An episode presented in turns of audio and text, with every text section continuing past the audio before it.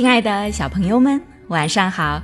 这里是飞视频的晶晶姐姐讲故事节目，我是你们的好朋友晶晶姐姐。今天给你们带来的故事是《小魔怪要上学》。从前有一个心地善良的食人小魔怪，他从来都不吃人。可是小魔怪的爸爸妈妈最喜欢吃人了。每一次他们饱餐之后，就会打着饱嗝，摸着鼓鼓的肚皮，满脑子想的都是明天吃什么。唉，爸爸妈妈从来不陪小魔怪玩游戏，也从来不给他讲故事。在小魔怪家里，没有甜甜的苹果派，没有可口的牛奶米饭，也没有好吃的水果蛋糕。小魔怪讨厌这一切，他总是一个人待在自己的房间里，一会儿大喊大叫，一会儿跺脚。爸爸妈妈受不了了，就大声的训斥他：“捣蛋鬼，你吵得我们一点胃口都没有了。”只有一件事情，可以让小魔怪感到快乐。那就是藏在茂密的小树丛后面，偷偷的看小朋友们玩游戏。哇，小朋友们玩的多开心啊！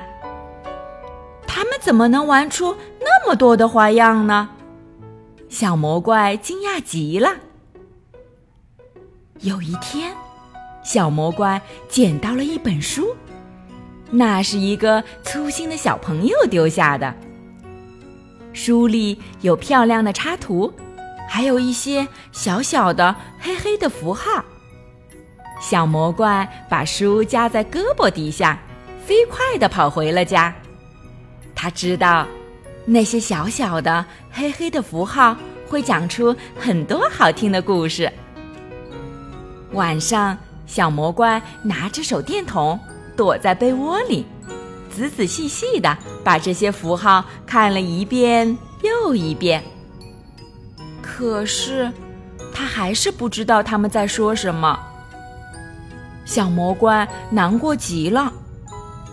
第二天一早，他向爸爸妈妈宣布：“我要去上学，我要去读书。”爸爸满嘴塞着饭，口齿不清地说：“不要说蠢话。”吃饭，快吃！妈妈也嘟嘟囔囔地说：“别耍小聪明，吃饭，快吃！”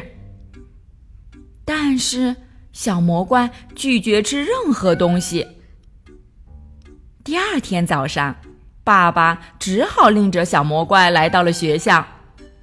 爸爸威胁老师说：“快教这个小笨蛋读书写字！”不然我就把你们全吃掉。小魔怪很不喜欢爸爸这样。小魔怪学习非常的努力，很快他就会认字了。接着他开始练一个又一个的句子，最后他可以把整本书念下来了。他变得很快乐，不再大喊大叫。不再叹息，也不再跺脚取闹了。爸爸妈妈对这一切感到很奇怪。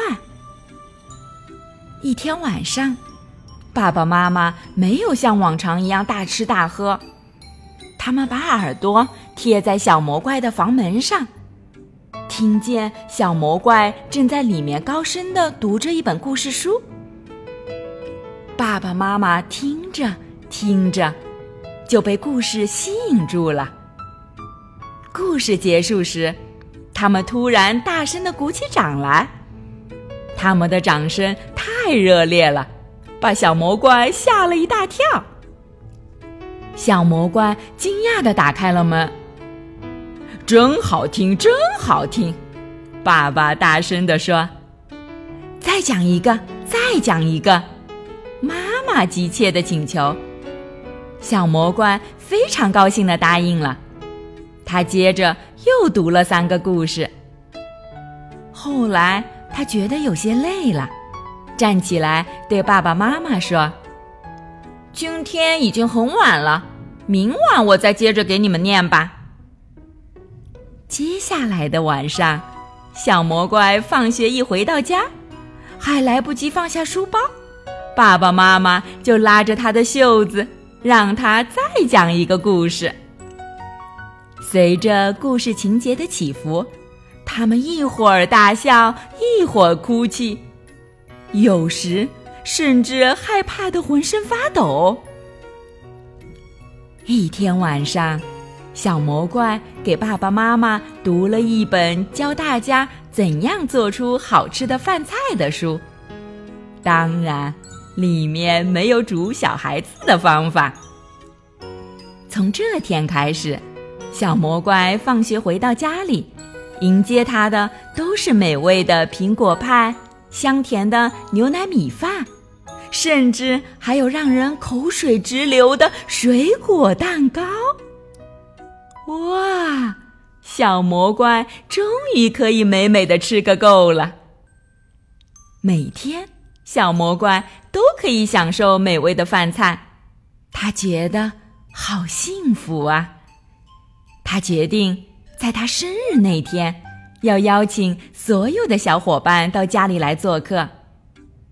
不过他忘记了，他的爸爸妈妈可都是爱吃人的大魔怪呀。当他为小伙伴们打开门的那一瞬间，他才忽然想起来。可是，安安、奥奥、萌萌。赫赫，他们都来了，小魔怪害怕极了。整个下午，小伙伴们都玩疯了，他们一起跳舞，一起唱歌，一起放声大笑，一起打打闹闹。小伙伴们一个接一个的附在小魔怪的耳边说：“你的爸爸妈妈真的很可爱。”甚至。在他们笑的时候，也小心的不把长长的牙齿露出来。晚上，所有的小朋友都回家了。爸爸妈妈对小魔怪说：“这些小孩子多可爱呀！以后你随时都可以把他们带到家里来玩，我们绝对绝对不会伤害他们。不过，你可不能再带其他人了。”因为我们认识了他们，就不忍心再吃他们了。一言为定。小魔怪假装答应了爸爸妈妈的要求，可小脑瓜里已经打定了主意，以后他要邀请地球上所有的小朋友都到家里来参加他的生日宴会。这样一来，爸爸妈妈。就永远不会再吃小孩子了。好了，小朋友们，今天的故事就讲到这儿了。今天是北京市刘奇阳小朋友的生日，晶晶姐姐和小点点还有小朋友们在这里祝我们的小寿星生日快乐，每天都健康快乐的成长哦。喜欢晶晶姐姐讲故事节目的朋友们，可以关注微信公众号“飞视频”。收看我们每天为小朋友们精心准备的视频节目，也可以通过喜马拉雅收听晶晶姐姐讲故事电台广播。宝贝们的家长可以将小朋友的生日、姓名和所在城市等信息，通过非视频微信公众号发送给我们，我们会在宝贝生日当天送上我们的生日祝福哦。小朋友们，祝你们做个好梦，晚安。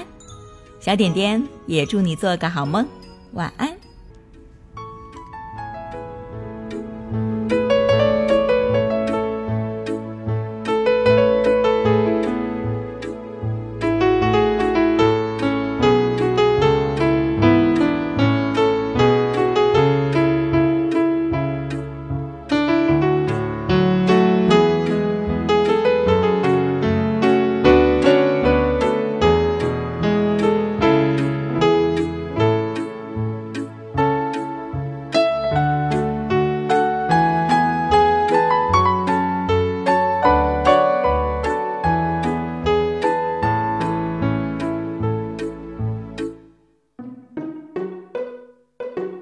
oh